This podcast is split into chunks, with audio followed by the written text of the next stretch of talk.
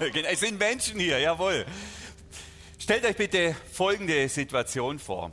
Ähm, immer wieder kommen Leute zu mir und bitten mich um einen Rat. Geht euch vielleicht ähnlich in anderen Kontexten.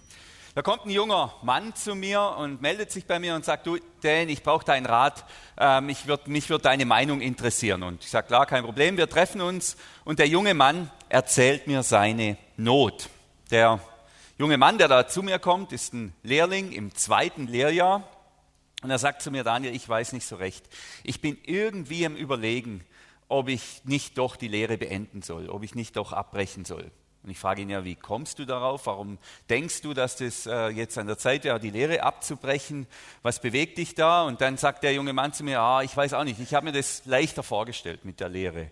Das ist irgendwie anstrengend, auch das frühe Aufstehen. Sogar meine Eltern schlafen länger morgens und im Winter ähm, gefällt mir das nicht so. Ich habe es mir anders vorgestellt.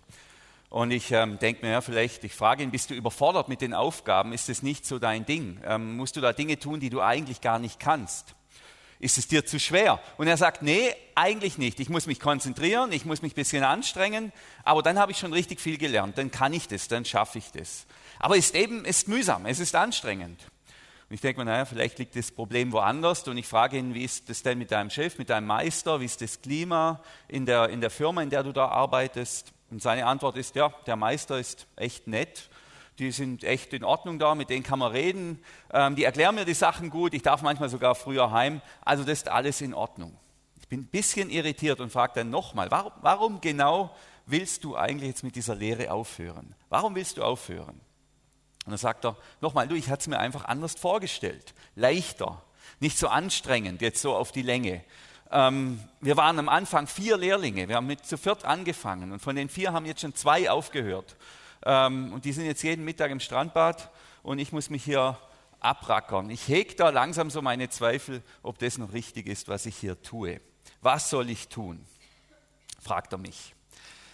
Jetzt weiß ich, es ist ein bisschen überzeichnet, ein bisschen konstruiert, das Gleichnis hier, das Bild hier. Und vor allem ist mir ganz wichtig, ist keine Kritik an unseren jungen Leuten hier.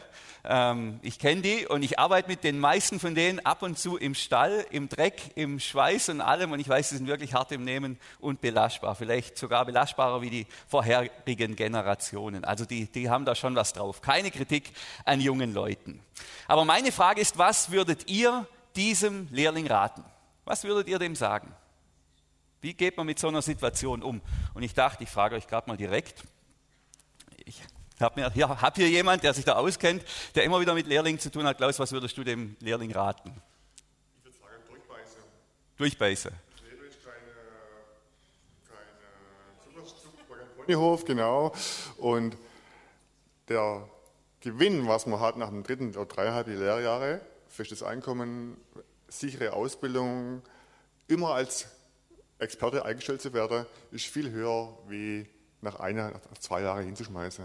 Durchbeißen. Ich komme ja vom Schwaberländle und die Schwaber können halt auch beißen. Mhm. Also dranbleiben, würde ich ihm raten. Das okay. ist sinnvoll.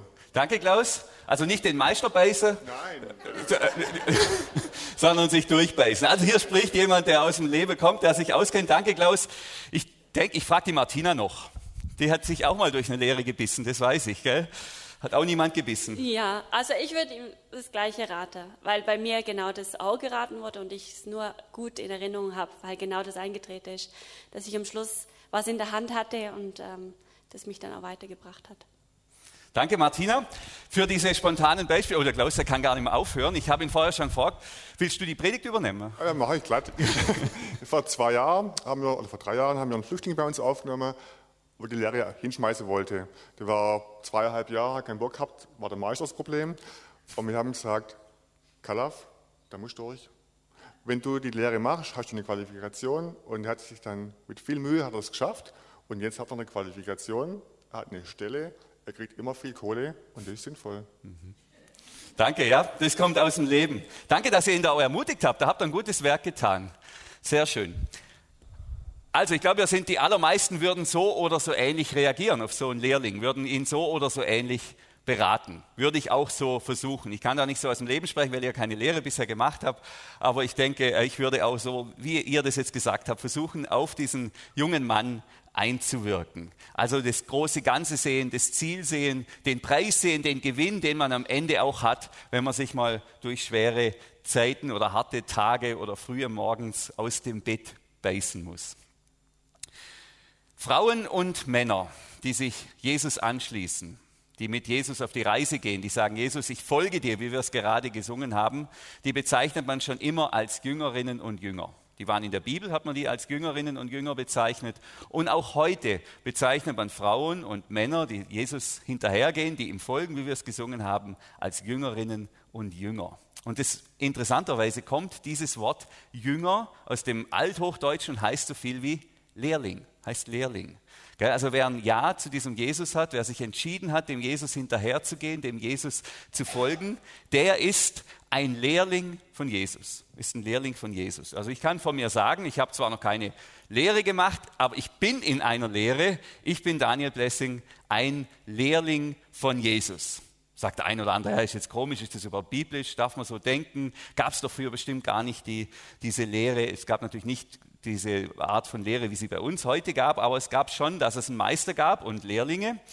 In Matthäus Evangelium, da sagt Jesus, das wäre die erste Folie, im Vers 10, ihr sollt euch nicht Lehrmeister nennen lassen, denn auch Lehrmeister ist bei euch nur einer, nur einer, Christus der versprochene Retter. Also da sagt Jesus ganz klar, es gibt hier nur einen Meister in der Kirche, in der Gemeinde, in dieser Gemeinschaft. Und dieser eine Meister, das ist Jesus. Und alle anderen sind nicht Gesellen, Lehrlinge. Genau, Gesellen gab es halt, gibt es jetzt in dem Bild nicht. Da gibt es nur Lehrlinge und einen Meister. Jesus ist der Meister, wir sind die Lehrlinge und die Gemeinde ist Gottes Baustelle. Finde ich ein ganz wunderbares Bild. Mir ist natürlich auch klar, dass es ganz verschiedene Bilder aus der Bibel gibt, Analogien, die unsere Beziehung zu Gott beschreiben. Also wir sagen ja auch, wir sind Erben Gottes, das beschreibt eine ganz andere Thematik. Kinder Gottes oder wir sind Schafe des guten Hirten, darüber haben wir auch schon mehrere Predigten gehört. Wir sind Freunde von Jesus, das sind alles ganz verschiedene Bilder, die wir kennen, die wir auch einordnen können, die bestimmte Aspekte unserer Beziehung zu Jesus und zu Gott beschreiben. Aber ein wichtiges Bild neben den vielen anderen, die es gibt, ist genau dieses Bild. Wir sind die Lehrlinge von Jesus und er ist der Meister. Und von uns sollte sich auch keiner hier als Meister aufspielen, denn es gibt nur einen Meister. Und das ist Jesus Christus. Und wir sind die Lehrlinge. Und wir bleiben, solange wir leben. Also Lifelong Learning ist jetzt nichts Modernes, das ist ein uraltes Konzept, ist schon 2000 Jahre alt. Also es ist eigentlich für Christen selbstverständlich, dass wir immer lernen, immer in dieser Lehre von Jesus unterwegs sind, in dieser Lehre von Jesus bleiben. Also Christen sind Lehrlinge, gehen in die Lebens- und Jesusschule, solange sie leben. Und mir ist es wichtig, das zu sagen und das zu betonen.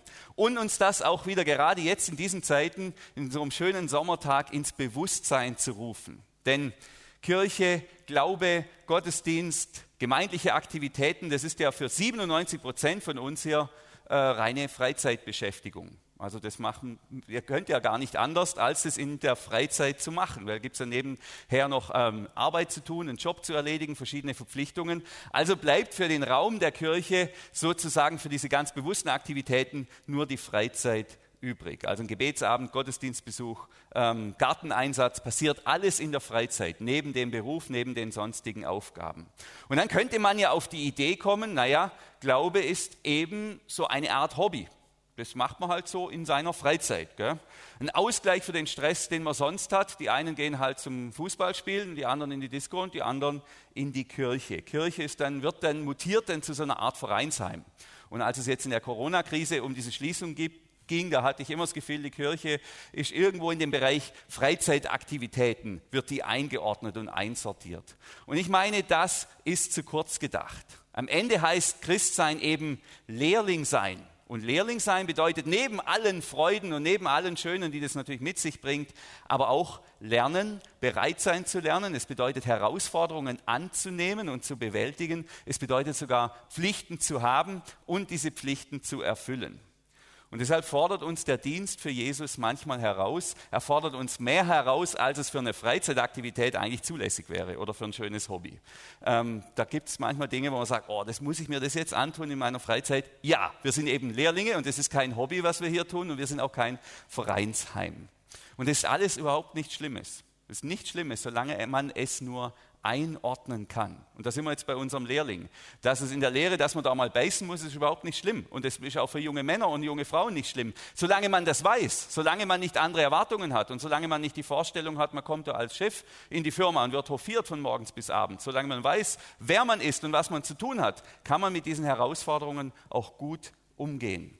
Und im Glauben gilt genau dasselbe. Solange ich weiß, ich bin der Lehrling von Jesus und Jesus ist der Meister, solange ich das weiß, kann ich auch mit Herausforderungen, ja, mit Engstellen und Dünnstellen und Herausforderungen im Glauben gut, gut umgehen. Solange ich weiß, ich bin Daniel Blessing, Lehrling von Jesus, ähm, das gehört dazu, dass es da Herausforderungen gibt, dass es da Durststrecken gibt, dass es da große Dinge zu lernen gibt. Solange ich das weiß, kann ich auch gut damit umzugehen. Denn Lehrling zu sein von Jesus ist im Gegensatz zu einer anderen Lehre 24-7. Das ist immer. Das gilt immer. Das ist mehr als Freizeit. Diese Lehre umfasst mein ganzes Leben. Ich gehe als Lehrling zur Arbeit, als Lehrling von Jesus.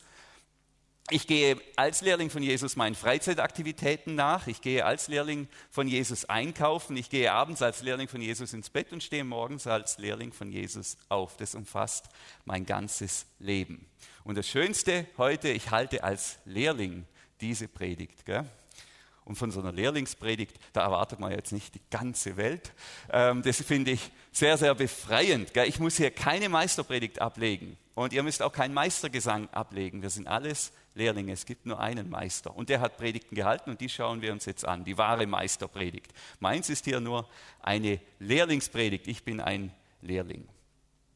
Ja, und die Predigt, die wir uns jetzt anschauen von Jesus, beziehungsweise das, was wir uns anschauen von Jesus, Andreas hat es ja schon vorgestellt, ist nur ein ganz, ganz kleiner Ausschnitt aus seiner großen, größten Meisterpredigt, aus der Predigt, die Jesus gehalten hat, von der ich sagen würde, das ist die wichtigste Predigt, die, die wir von Jesus haben. Matthäus Evangelium 5, 6 und 7, da steht die sogenannte Bergpredigt. Ich war ja auf dem Technischen Gymnasium hier in Überlingen und als wir da äh, angefangen haben in der 11. Klasse, da haben wir da alle so ein Heft bekommen, das war die Formelsammlung. Da standen lauter Regeln drin, wie die rechte Handregel, wer die kennt, da vielleicht gibt es ein paar Elektriker, Elektrotechniker und alles Mögliche. Und die haben gesagt, das ist das Wichtigste. Die Formelsammlung braucht ihr. Alles andere ist nicht zu entscheiden. Und so war es auch. Die Formelsammlung habe ich gebraucht, auch wenn ich sie nach dem Tag überhaupt nie mehr gebraucht habe und jetzt auch nicht mehr weiß, was da drin steht. Aber zumindest mal für diese drei Jahre war die Formelsammlung ähm, das Bedeutendste, was wir hatten und was wir benötigt haben. Und ich würde sagen, die Bergpredigt von Jesus ist so eine Art Formelsammlung. Das ist das Wichtigste, das komprimiert, da steht alles drin, was wir wissen müssen in dieser Bergpredigt. Und deshalb ist die Bergpredigt die wahre Meisterpredigt. Ähm, und am Ende dieser Meisterpredigt von Jesus, der Bergpredigt, in der alles zusammengefasst ist, da steht eben unser Bild, unser, unser Gleichnis von heute, das Jesus benutzt, das Bild von den zwei Wegen.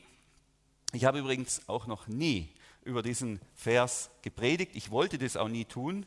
Ähm, das ist mir zu heiß, da kann man sich verbrennen. Ich mag lieber was predigen, wo man dann hinterher gelobt wird. Aber der Meister, der Meister hat, ich hatte den starken Eindruck, dass Jesus zu mir sagt, das wäre heute dran. Und ich dachte, oh Mensch, muss das sein? Aber ich bin ja Lehrling, gell? muss man ja auch machen, äh, was man für Aufträge kriegen. Ich habe gesagt, aber ich brauche deine Hilfe. Es wäre schon schön, du würdest mir helfen. Und es ging, das Vorbereiten ging dann echt extrem gut. Das halten auch im Moment noch.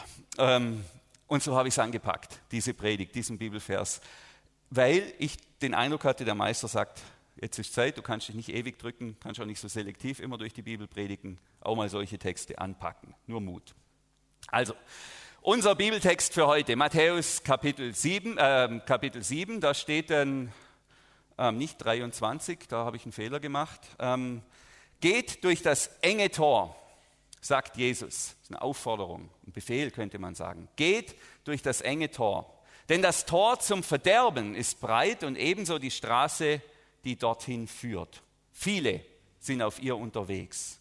Aber das Tor, das zum Leben führt, ist eng und der Weg dorthin schmal. Nur wenige finden ihn. Das ist das ganze Bild. Und dieses Bild hat es wirklich in sich. Jetzt äh, fahren wir hier ein bisschen wild durch die Folien durch. Matthäus Evangelium, aber ich glaube, ich habe da einen Fehler gemacht. Ähm, Nummer eins zurück.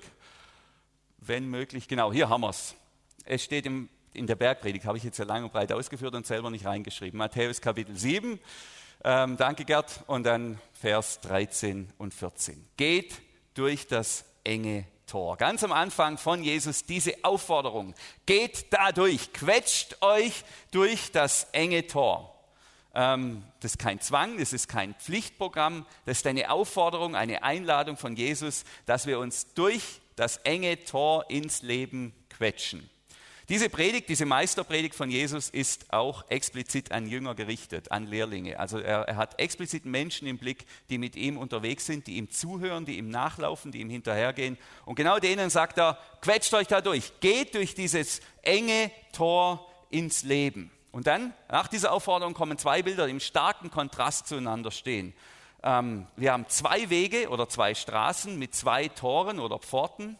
Und hinter den Toren befinden sich jeweils entweder das Verderben oder das Leben. Ein größerer Kontrast gibt es ja eigentlich gar nicht mehr. Und das Wichtigste vorab, beide Tore stehen offen. Beide Tore sind offen. Das große Tor, wir haben es ja hier, unser Deko-Team hat es angedeutet, da gehen wir nachher noch hin, ähm, nach der großen Straße, das führt ins Verderben. Gell? Und das Wort Verderben hier bedeutet Gottesferne, es bedeutet Tod, Hölle, einsames Leiden, kaputte Existenz. Das ist wirklich ein, der Unort, ähm, das ist der Ort, für den das menschliche Wesen und Leben am wenigsten bestimmt ist. Das ist Verderben. Und das kleine Tor, das führt ins Leben. Und hier steht das Wort Zoe, ähm, griechisch für Leben. Das ist das geisterfüllte Leben, das ist das Leben in seiner Bestimmung, das ist das Leben, so wie es gedacht ist. Leben in Harmonie mit Gott und mit den Mitmenschen. Harmonie heißt nicht immer zahm und alles ist lieb und nett, da darf sich schon mal reiben, aber in einer großen Wertschätzung und Liebe, so wie es gedacht ist. Gell? Also der größte denkbare Kontrast haben wir hier. Tod und Leben, Verderben und geisterfülltes, wahres Leben. Und interessanterweise sagt Jesus, sind die Massen der Menschen auf der breiten Straße ins Verderben unterwegs. Ich meine, seit Corona kommen wir da wieder eher mit, dass in der breiten Masse die größere Gefahr lauert. Ähm, das war bis vor einem Jahr war das wahrscheinlich schwierig, aber jetzt kennen wir vielleicht sogar dieses Unbehagen, wenn die große breite Masse irgendwo unterwegs ist, dass wir sagen, ja sicherer bin ich wohl auf dem schmalen Weg, auf dem Pfad, wo nicht so viele unterwegs sind. Aber Jesus hat es ja überhaupt nicht auf Corona bezogen, aber da gäbe es jetzt wie so einen emotionalen Link vielleicht für den einen oder anderen. Die Massen flanieren auf der Prachtstraße, so sagt Jesus, ins Verderben. Boah. Ähm, und ich sage euch jetzt auch, warum ich bisher nicht über diesen Bibelvers gepredigt habe, über diese Predigt von Jesus, weil ich den Eindruck habe, dieses Bild wird in der Regel missbraucht oder zumindest irgendwie falsch ausgelegt, so ausgelegt, dass ich denke, das kann es nicht, nicht sein. Und ich habe natürlich, ich schaue immer bei jeder Predigt, was predigen denn andere im Netz und was kann ich da kopieren. Im Reich Gottes gibt es ja keine Copyrights und was kann man da noch, was gibt es da für gute Ideen. Ähm, und äh, bei diesem Bibelvers, wenn man da im Netz schaut, da landet man dann vor allem bei Impulsen und Predigten, die irgendwie immer ähnlich strukturiert sind, nämlich ja, wir sind auf dem schmalen Weg und alle anderen, die sind natürlich auf dem breiten Weg. Ähm, und dann gibt es die Hardcore-Evangelikalen, die sagen, ja klar, die Katholiken, die sind auf dem falschen Weg, ist ja klar, die gehen hier auf Flanieren, hier in Massen sind ja so viele. Die Pietisten sagen ja, die Liberalen, die haben, die sind angepasst der Welt, viel zu bequem, mal überhaupt ein Beinchen zu heben, die sind auf dem breiten Weg da unterwegs. Die fundamentalistischen Katholiken, die es ja auch gibt, die sagen, alle diese verirrten Protestanten sind da auf dem breiten Weg. Also jeder weiß eigentlich immer, dass die anderen falsch sind. Die jüdisch geprägten Strömungen unter den Christen sagen, ja, wer den Sabbat nicht am Samstag hält, wer nicht mal in der Lage ist, dieses eine Gebot zu halten und da ein bisschen also sind ja klar auf dem breiten Weg. Und dann sind sich wieder alle einig, nicht Christen, Moslem, Buddhisten, sind alle auf dem breiten Weg unterwegs, außerdem Geschiedene, Süchtige und so weiter. Gell? Und so will ich hier heute gar nicht erst anfangen. Unsere Aufgabe ist nicht, vor allem nicht bei so Bibeltexten, die pauschale Analyse anderer Menschenkonfessionen oder sonst irgendwas. Vielleicht gelingt es uns heute, das wäre mein Wunsch, über uns selbst nachzudenken und nicht über die anderen und zu überlegen, nicht zu überlegen, wer ist da alles auf dem breiten Weg ins Verderben, sondern dass wir bei uns bleiben, dass ich bei mir bleibe und mich frage, was will Jesus mir als seinem Lehrling heute Morgen sagen? Was ist sein Impuls für mich. Lasse ich mich herausfordern durch dieses Bild. Lass ich mich herausfordern. Nicht fordere ich die anderen heraus. Lass ich mich herausfordern durch dieses Bild, das Jesus hier gebraucht. Das wäre der Punkt. Das wäre mein Anliegen heute Morgen. Also was macht Jesus hier? Jesus, der arbeitet mit einem starken Kontrast. Pfad, Pforte, wenig Leute, der Weg ins Paradies. Und dagegen Prachtstraße, gigantisches Tor, viele Leute, das ist der Weg ins Verderben. Und die Aufforderung des Meisters geht durch das enge Tor. Geht durch das enge Tor und, das vergessen wir manchmal auch, bleibt auf dem schmalen Weg. Das ist ja mit einer Engstelle hier nicht getan, der Weg ins Leben, sondern das ist immer irgendwie eng. Der Weg ist eng, das ist ein schmaler Weg, auf dem ist man unterwegs. Und dann kommt noch dieses Tor. So kommt man ins Leben. Eng übrigens das Wort griechisch Stenos, wir kennen das von der Stenografie, also alles ist eng, alles ist komprimiert, alles ist irgendwie, ja, da fehlt ein bisschen die Weite, da fehlt ein bisschen der Platz. Ähm, gerade für so unabhängige, freiheitsliebende Menschen, da gehöre ich auch dazu. Enge ist äh, nicht gerade das, was ich suche. Unser Dekoteam hat es nachgebaut. Ihr seht ein, breites Tor und ein schmales Tor, alles hier auch ein bisschen aus Platzmangel eng beieinander, aber man kann es gut erkennen. Und Jesus sagt, quetscht euch durch dieses schmale Tor, quetscht euch durch ins Leben. Jetzt, wie ist das zu verstehen, dieses hier durchquetschen? Das ist ja alles noch ein bisschen abstrakt. Ähm, und eben ist auch wieder leichter zu sagen, die anderen, die wollen sich da nicht durchquetschen, aber ich mache das ja sowieso jeden Tag. Wie ist das zu verstehen? Grundsätzlich verstehe ich dieses Bild das ist auf der übergeordneten Ebene, und da wären wir wieder beim Lehrling, als eine Aufforderung, als eine Ermutigung an die Jesus-Lehrlinge, die vielleicht wie am Anfang der Lehrling ähm, verunsichert sind. Die sagen, Mensch, jetzt bin ich mit dem Jesus unterwegs, ich gehe dem Jesus hinterher und irgendwie ist es gerade mühsam. Es ist gerade anstrengend und ich frage mich, ob ich das Ganze nicht lassen soll, ob ich nicht abbrechen soll. Ich habe mir den Glauben leichter vorgestellt. Und ich hätte nicht gedacht, dass nach 15 Jahren von Jesus Nachfolge da immer noch solche Herausforderungen vor mir liegen, wenn ich das gewusst hätte. So, und so verstehe ich dieses Gleichnis, dass Jesus sagt, liebe Leute, ja, das gehört zu einer Lehre dazu. Da hinten, da wartet das Leben. Aber da gibt es immer wieder Engstellen, da gibt es immer wieder Situationen, eng, enge Wege, wo man sich eben durchquetschen muss, wo man Energie aufbringen muss, um durchzukommen. Und das zu wissen, wie ich eingangs gesagt habe, wie es Klaus uns erklärt hat und Martina auch, allein das zu wissen, zu sagen, das lohnt sich, weil am Ende, am Ende steht das Leben, ähm, das hilft mir, da durchzugehen. Ich denke, in diesem Sinn ist das Gleichnis zu verstehen. Und ich kann das auch bestätigen, nach 20 Jahren, mit denen ich jetzt hier äh, mit Jesus unterwegs, sind, äh, unterwegs bin, das ist ein wunderbares Abenteuer, mit Jesus durchs Leben zu gehen. Ich weiß kein besseres. Ähm, und ich weiß auch keinen besseren Lehrmeister, wirklich nicht. Übers Leben, über Beziehungen, übers Glück. Aber manchmal ist es eben äh, unbequem, da ist es eng, da ist nicht lustig. Das gehört auch dazu. Und es motiviert mich inzwischen auch weiterzugehen, weil ich eben schon so viel gute Erfahrungen gemacht habe. Aber andere, die am Anfang ihres Weges stehen, die haben ja diese Erfahrungen noch gar nicht. Die müssen da ins Blinde sich durch diese Engstelle hindurch quetschen. Und die Ermutigung von Jesus ist, es lohnt sich. Auch wenn du das Gefühl hast, du bist ganz alleine und niemand ist jetzt mit dir mit. Und die alle anderen, die gehen auf anderen Wegen. Bleib da dran, geh dem Jesus hinterher. Die berühmte Komfortzone, die endet eben vor dieser Pforte. Und im Glauben ist genauso. Glaube ist nicht nur Hobby, ist nicht nur was fürs Wochenende, ist nicht nur für die Erholung da, damit wir unseren stressigen Job bewältigen können, sondern Glaube umfasst unser ganzes Leben. Witzigerweise ähm, ähm, gibt es immer wieder Menschen, die unseren Gottesdienst besuchen wollen hier auf der Lindenwiese. Also mindestens zwei haben mir das schon erzählt. Und die fahren dann mit dem Auto da von Bambergen hoch und denken, hä, was ist denn das für ein Weg? So eng da alles und da diese Kirschbäume und nicht gemäht und da, ähm, das kann es nicht sein. Und mindestens zwei Leute haben mir schon gesagt, wir wollten den Gottesdienst besuchen, aber wir sind wieder umgedreht. Wir konnten nicht glauben, dass das der Weg ins Leben ist. Gell? Das war so ein, so, ein, so ein enger und schmaler Weg. Wir haben erwartet, da kommt eine Prachtstraße zur Lindenwiese mit Plakaten aller Lobpreisleiter links und rechts beleuchtet und was weiß ich denn. Und jetzt ist das so ein enger Weg. Ähm, es kann eben irritieren, so Engstellen. Und wenn man das Ziel nicht sieht, wenn man das Ziel nicht direkt in Aussicht hat, dann, kann's, dann, kann, dann kann man sogar umdrehen und denken, nee, das kann es nicht sein, das kann nicht der richtige Weg sein. Und genau solche Irritationen gibt es auch immer wieder im geistlichen Leben. Der Herr führt uns an solche Engstellen und er führt uns auch hindurch. Aber wir sind als Christen eben keine oder nur sehr selten diese Prachtstraßenfahrer. Wir sind eher die Wanderer, die da ähm, auf den steilen, engen Wegen herumwandern. Ich versuche es aber noch ein bisschen konkreter zu machen. Wir sind ja jetzt mit unserem Gleichnis in Matthäus Kapitel 7, also am Ende der Bergpredigt, am Ende dieser wichtigsten Predigt von Jesus. Ich habe hier einen Rucksack dabei, ich würde den jetzt mal als meinen Lebensrucksack bezeichnen. Also den schnalle ich mir jetzt mal um, ohne das Kabel zu zerstören. So. Und ähm, ist jetzt natürlich alles nur ein Bild, gell? es sind so dieser Weg hier ist so schmal, da komme ich so nicht durch. Ich bin halt einfach ein Mordschrank, da kann man nichts machen. Gell? Passe ich da nicht durch. Gell? Und da könnte man sagen, da dreht man sich. Aber es geht auch nicht. Da kann man jetzt den Rucksack abziehen, aber da geht ja mein Bild nicht auf.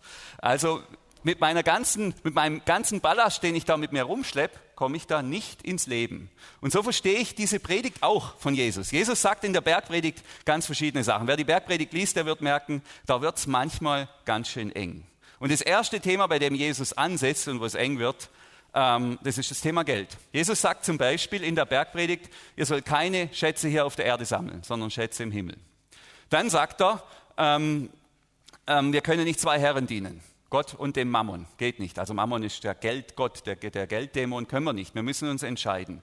Und dann sagt er, das sagt er nicht in der Bergpredigt, aber an einer anderen Stelle, ähm, da geht es um einen Reichen. Er sagt, eher geht ein Kamel durchs Nadelöhr, als dass ein Reicher in den Himmel kommt. Also immer wenn so enge Tore da in der Bibel sind, gell, dann hat es irgendwie mit Geld zu tun. Ist halt so. Tut mir leid, dass ich so sage, aber es ist so. Und da wird es dann eng. Und ähm, ich denke, deshalb ist es sinnvoll, sich von diesem Thema hier zu lösen. Vom Geldthema zu lösen. Die Aufforderung von Jesus, und ich glaube, deshalb ist so ein enger Weg, ist, äh, nicht mehr bei diesem Tanz ums goldene Kalb mitzumachen. Ich sage nicht, dass man alles verkaufen muss, das meine ich nicht. Und dass man alles Geld den Armen geben muss. Das kann man machen. Äh, wie der Franz von Assisi oder andere haben das natürlich gemacht und das hat, glaube ich, Gott honoriert. Es geht mehr um eine innere Freiheit. Es geht darum, innerlich frei zu sein vom Geld und vom Besitz. Besitzt der Besitz mich oder besitze ich meinen Besitz? Besitzt das Geld mich oder besitze ich mein Geld? Und ähm, Jesus sagt, das ist der Weg ins Leben, da kommen wir da mit dem, mit dem Geld nicht durch. Und es macht ja auch gar keinen Sinn, denn in der neuen Welt Gottes, da gibt es ja gar kein Geld mehr. Da, da, braucht man gar kein Geld. Das kann man hier lassen, das gehört hierher. Aber wir sind ja auf einer, auf einer Reise in eine ganz andere Welt. Da brauchen wir das Geld nicht mehr. Weil, also da wird man nicht bezahlen, da werden wir teilen. Und wenn man was braucht, dann helfen wir einander. Da muss niemand mehr irgendwie irgendwas mit Geld machen. Da gibt es auch keine Schulden mehr. Das gibt es in der neuen Welt Gottes gar nicht mehr. Deshalb ist der Weg ins Leben, geht nur ohne Geld und ohne Besitz. Und hier meine ich wirklich eine innere Freiheit. Und das empfinde ich als eine Riesenherausforderung. Ich sage, wie es ist. Ähm, ich habe es ja jetzt schon neulich erzählt von unserem Situation, als wir Geld gespart hatten und dann die Aufforderung des Meisters kam, dieses Geld wegzugeben. Das war wirklich ein schwerer Kampf. Und das, das gibt es immer wieder. Deshalb, ganz wichtig, wir sind Lehrlinge, wir üben das, wir üben das. Das muss man nicht vollkommen beherrschen. Aber es geht wirklich, der Weg ins Leben äh, ähm, geht nur, wenn wir das loslassen. Geld und Besitz loslassen. Und, ähm, dahin, und Geld ist ja nur quasi ein Container. Geld steht für Sicherheit, Geld steht für Macht, für Potenzial, für Potenz. Wer Geld hat, der kann wirklich, der hat Kraft, der kann was bewirken. Und, da, und, und, und Jesus lädt uns ein, das loszulassen, das hinter uns zu lassen, das abzulegen. Und dann passen wir nämlich plötzlich dadurch. Das ist der Weg ins Leben. Es geht aber noch weiter in der Bergpredigt. Er sagt dann noch Folgendes, anderes Thema, äh, mit dem können wir auch nicht rein. Er sagt, wenn ihr nicht bereit seid zu vergeben, wird euch der Vater im Himmel auch nicht vergeben. Also was in die neue Welt Gottes auch nicht reinpasst, was da wie irgendwie nicht vorkommt, das ist meine Schuld und deine Schuld. Deshalb habe ich das hier so durchgestrichen. Schuld lähmt Beziehungen, Schuld zerstört Beziehungen. Unvergebene Schuld macht Beziehungen kaputt. Das Thema von der Kirche ist nicht immer Sünde, Sünde. Warum redet ihr immer Sünde? Es geht gar nicht um Sünde, es geht um Beziehungen. Und Sünde und Schuld zerstört Beziehungen, macht Beziehungen kaputt. Und deshalb können wir diese Schuld, ähm, wo wir schuldig geworden sind an anderen und wo andere an uns schuldig geworden, die können wir nicht mitnehmen in die neue Welt Gottes. Stellt euch mal die Situation vor, da, da stirbt man, ein anderer stirbt. Ich rede jetzt von der, von der Ewigkeit, dann trifft man sich in der Ewigkeit wieder und dann sagt der ein, ah, gut, dass ich dich sehe. Du hast mir nämlich neulich, äh, als wir noch gelebt haben, meinen, mein Auto kaputt gemacht. Das funktioniert nicht mehr. Das bleibt, das bleibt alles hier, diese Sachen. Und Jesus fordert uns auf, befreit, befreit loszugehen. Ähm, mit, die, mit, der Schuld können wir uns da nicht durchquetschen. Ähm, also mit dem Anspruch, den wir haben, an dem, wo andere uns schuldig geworden sind, diesen Anspruch diesen Anspruch verzichten wir. Und dann werden wir entsprechend schmal und dann passen wir auch dadurch in die neue Welt Gottes. Oh, die schwer, die Schuld. Und es geht, also Bergpredigt lesen, da merkt man schon, boah, das wird eng. Da gibt es einiges, was der Herr da äh, ähm, aus meinem Rucksack nimmt. Wir können mal in die Mitte der Bergpredigt gehen. Wisst ihr, was in der Mitte der Bergpredigt steht? Das Vaterunser. Das weiß ich jetzt halt auch, weil ich schon zig Führungen vom Vater Unser gemacht habe, kommt immer das Gleiche.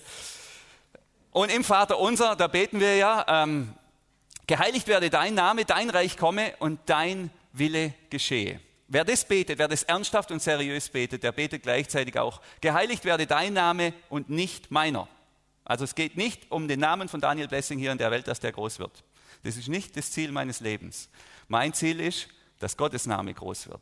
Also wenn ich hier mit dem Anspruch rumlaufe, dass ich hier groß rauskomme, dass mein Name groß rumlaufe, das gehört in diese Welt, aber nicht in die neue Welt Gottes. Und Jesus fordert uns auf, das loszulassen. Und es geht ja dann noch weiter, nicht nur der Name, das ist auch das Reich. Wenn ich bete, dein Reich komme, dann bete ich natürlich auch und meins vergehe, wenn man so will. Also es geht hier um Gottes Reich mit meinem Leben und nicht um mein Reich, um meine kleine Herrschaft. Und die meine kleine Herrschaft, die kann ja die kann ich auf sich auf mein Grundstück beschränken oder auf meine Familie oder auf meine Wohnung oder was auch immer, auf meinen Arbeitsplatz, auf meine Firma, was auch immer.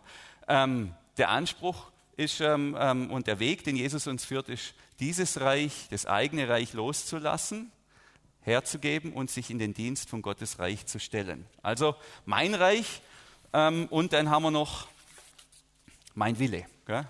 Wenn ich bete, dein Wille geschehe, bete ich auch und meiner nicht. Es sei denn, die sind deckungsgleich. Das gilt übrigens für alles. Äh, bei Deckungsgleichheit ist das gar kein Problem. Dann sind wir frei. Ähm, und so verstehe ich auch hier diesen engen Weg und diese Engstelle. Ähm, es gibt da ein paar Sachen loszulassen. Da wird es eng, aber dann kommen wir auch durch ins neue Leben, in die neue Welt Gottes. Lebenslanger Prozess, die Einladung und die Herausforderung, die Jesus uns hier ausspricht. Loszulassen, uns nicht bestimmen zu lassen, frei zu sein. Und nochmal, man muss keine Angst haben, dass man da dann immer, dass man sich selber, man gibt nur Last ab, aber sich selber gibt man nicht ab. Wir selber gehen da hindurch. Wir finden den Weg ins Leben und ins Heil und ins Glück. Uns gibt es noch, auch wenn es nicht mehr um unseren Namen geht. Uns gibt es noch, auch wenn es nicht mehr um unseren Willen geht. Uns gibt es noch, auch wenn es nicht mehr um unser Geld geht. Uns gibt es immer noch. Und zwar in der Form, so wie Gott uns gedacht hat und wie Gott uns gewollt hat. Jetzt ähm, kann ich mir vorstellen, dass manche innerlich sagen, oh Daniel, oh Daniel, oh Daniel, jetzt äh, ähm, hast du dich aber ganz schön verrannt hier. Die schlagen vielleicht innerlich so den Kopf über, äh, die Hände über dem Kopf zusammen und sagen, das ist ja alles hier Werkgerechtigkeit pur, was ihr hier predigt. Hier geht es ja um Leistung, um Tun. Was muss ich nicht alles tun, nur damit Gott mich annimmt? Also als könnte man sich bei Gott einkaufen oder als müsste man da irgendwelche Leistungen vollführen, dass Gott mich annimmt.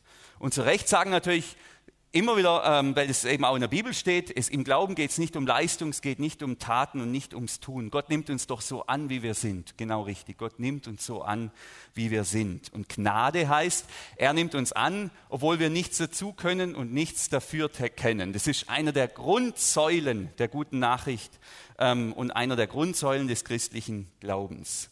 Und dann sagen die vielleicht, ja, aber jetzt redest du davon, dass man da Dinge loslassen muss, dass man da seinen Besitz loslassen muss und Schuld loslassen muss und so weiter. Wo ist denn die Gnade in diesem Bild? Und dann ist es auch noch so eng, man muss sich durchquetschen. Wo ist die Gnade in diesem Bild? Wo ist die Gnade und die Liebe Gottes in diesem Bild? Ich sage es euch, es ist ganz einfach. Die Gnade und die Liebe Gottes ist die offene Tür. Die Tür ist offen. Das vergisst man vielleicht manchmal. Es ist ein bisschen unbequem, es mag eng sein, es mag herausfordernd sein, aber die Tür ist offen. Und zwar für jeden einzelnen Mensch. Die Tür steht offen, so eng sie auch ist. Und die Tür zum Leben steht für jeden offen, so eng sie auch sein mag, für jeden. Und das ist Gnade. Das sind alle gleich. Da wird niemand bevorzugt und niemand benachteiligt. Die Tür ist so breit, dass alle durchpassen. Alle. Gerade so alle, aber es passt jeder Einzelne durch. Das ist Gnade. Das ist das Geschenk Gottes. Im Lukas-Evangelium geht eben Jesus noch einen Schritt weiter. da spitzt er dieses Gleichnis sogar noch zu. Das wäre die nächste Folie. In Lukas Kapitel 13, da sagt Jesus, die Tür zu Gottes neuer Welt ist eng. Überall enge Türen in der Bibel, wenn man mal anfängt da zu, zu graben. Also da ist auch wieder so eine enge Tür. Das ist im Grunde eine Abwandlung von diesem Gleichnis. Jesus sagt, die Tür zu Gottes neuer Welt ist eng. Kämpft darum, dass ihr Einlass findet. Gesagt, Jesus, was ist denn das für ein Wort? Das war mir bisher gar noch nicht so bewusst, was der da alles raushaut. Kämpft darum, dass ihr da reinkommt. Kämpft darum, dass ihr da durch, dass ihr da durch diese Türe hindurchgeht. Also was sagt Jesus? Ohne Einsatz geht es nicht. Die Tür steht offen, aber ohne Einsatz geht es nicht. Gnade und Einsatz, Gnade und Engagement, das ist kein Widerspruch. Das ist kein Widerspruch. Das gehört zusammen. Die Gnade Gottes und unser Einsatz und unser Engagement. Die Tür steht offen und wir kämpfen darum. Wir quetschen uns da förmlich auf diesem Weg durch diese Pforte hindurch. Es gibt eben einen Unterschied, ob ich morgens aufstehe und zu meiner Lehrstelle fahre oder ob ich morgens aufstehe, in den Flughafen gehe und in den All-Inclusive-Urlaub in die Türkei fliege. Das ist ein riesiger Unterschied. Gell? Und das Leben mit Jesus ist aufstehen und zur Lehre gehen und nicht aufstehen und in den Flieger steigen und in den All-Inclusive-Urlaub zu gehen. Das ist der Unterschied. Und das bringt dieses Gleichnis von Jesus schön zum Ausdruck. Nur wer sich was anderes vorstellt, wer sagt, naja, Glaube und Jesus nachfolgen ist All-Inclusive-Urlaub, ähm, der wird Frust erleben. Aber wer weiß, ich bin ein Lehrling von Jesus, der kann mit den, mit den Engstellen und mit den Dünnstellen wunderbar auskommen. Der erlebt ja auch die Freude und die Siege, der erlebt ja auch das eigene Wachstum als extrem beglückend ähm, auf diesem Weg in dieser Lehre von Jesus. Also Glaube ist kein rein passives Geschenk für die Freizeit, für nebenher zum bisschen erholen, sondern es umfasst das ganze Leben. Und Jesus sagt, liebe Leute, kämpft darum. Kämpft darum, dass ihr da reinkommt, ähm, dass ihr da durch diese Engstellen durchgeht, denn jetzt kommt's, denn viele, sage ich euch, das ist dann die nächste Folie, werden sich am Ende darum bemühen, aber es nicht mehr schaffen. Wenn der Hausherr aufsteht und die Tür abschließt, werdet ihr draußen stehen und klopfen und rufen, Herr, mach uns auf. Doch er wird euch antworten, ich weiß nicht, wo ihr herkommt. Das ist ein hartes Wort. Und das Wort, ähm, ich habe wirklich gedacht, das kann doch nicht sein, dass Jesus das gesagt hat, aber es steht effektiv in der Bibel. Gell? Habe auch noch keine Predigt darüber gehört. Jesus hat so gesagt. Was sagt Jesus? Jetzt ist Gnadenzeit. Die Tür steht jetzt offen, aber die steht nicht immer offen. Und es kommt der Tag, da geht die Türe zu. Da ist vorbei, da ist aus. Deshalb setz dich jetzt in Bewegung. Verschieb das Ganze nicht und wart nicht, wie, wie Andreas am Anfang gesagt hat, bis kurz vor knapp und dann guckst du dass du dich da irgendwie durchquetscht. Das mag ja auch funktionieren. Gott hat ja wirklich viel Gnade. Aber die Aufforderung wäre jetzt, sich jetzt in Bewegung setzen, sich jetzt auch durch diese Engstellen gehen, jetzt genau diese Themen anpacken, jetzt loslassen, sich freimachen von Schuld, sich vergeben, sich vergeben lassen und sich jetzt auch den Mitmenschen zu vergeben. Und Jesus geht weiter, dann werdet ihr sagen, wir haben doch mit dir zusammen gegessen und getrunken und du hast auf den Straßen unserer Stadt gelehrt. Aber er wird euch antworten, ich weiß nicht, wo ihr herkommt. Ihr habt es allesamt versäumt, das Rechte zu tun, geht mir aus den Augen. Also wirklich ein hartes Wort. Und was ist das Rechte? Das Rechte ist das, was in der Bergpredigt steht. Ihr habt versäumt zu vergeben, ihr habt versäumt, ähm, Vergebung anzunehmen, ihr habt versäumt, euch zu lösen von eurem Besitz und von eurem Geld, ihr habt versäumt, euch unter Gottes Ziele, Ziele der Liebe und des Lebens und des Friedens unterzuordnen, sondern habt nur euer eigenes Ding gemacht. Jetzt, sagt Jesus, jetzt steht die Türe offen. Der Weg ins Leben ist jetzt frei für jedermann und für jede Frau. Aber es kommt der Tag, da geht die Türe zu. Deshalb sagt Jesus, jetzt loslaufen, jetzt mit der Lehre beginnen, jetzt das Rechte tun, jetzt den Rucksack ablegen. Ganz am Anfang waren wir mit diesem Lehrling äh, konfrontiert, der hier sehr irritiert war. Kann das sein, kann das sein, dass eine Lehre so herausfordernd ist? Kann das sein, dass manche da nicht mitmachen wollen? Bin ich auf dem richtigen Weg des Lebens? Letzten Sonntag waren wir noch mit Wumms aus der Schockstarre, heute der schmale und der breite Weg. Ja, Jesus führt uns immer wieder an Engstellen und Herausforderungen vorbei. Das Leben mit Jesus ist keine Prachtstraße, zumindest nicht immer und fühlt sich auch nicht immer so an. Und manchmal fordert Jesus mich heraus und fordert er uns heraus, wo ich denke, Mensch, Jesus, ist das mein Ernst? Ich mache das hier in meiner Freizeit. Muss das sein? So ein Riesen-Challenge? Ja, ich hätte es gern breiter, ich hätte es gern angenehmer, ich hätte es gern ein bisschen weiter. Und da hilft es zu verstehen, Jesus nachzufolgen ist kein Hobby, sondern eine Lehre. Und Jesus verspricht uns nicht, dass wir immer Spaß haben. Er verspricht uns noch was viel Besseres. Er verspricht uns das Glück. Er verspricht uns das pure Glück.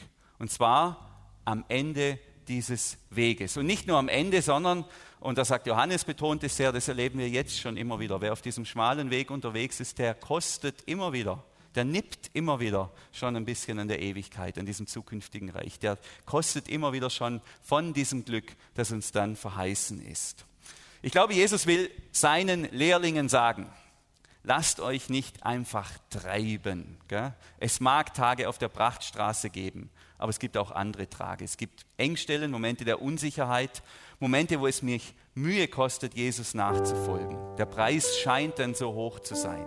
Und Jesus sagt, ja, geht weiter, geht entschlossen und mutig weiter. Jetzt ist, die Tor, ist das Tor offen, jetzt ist der Weg frei, geht weiter. Bleibt auf dem schmalen Weg und geht durch das enge Tor. Das ist der Weg zum Leben. Amen.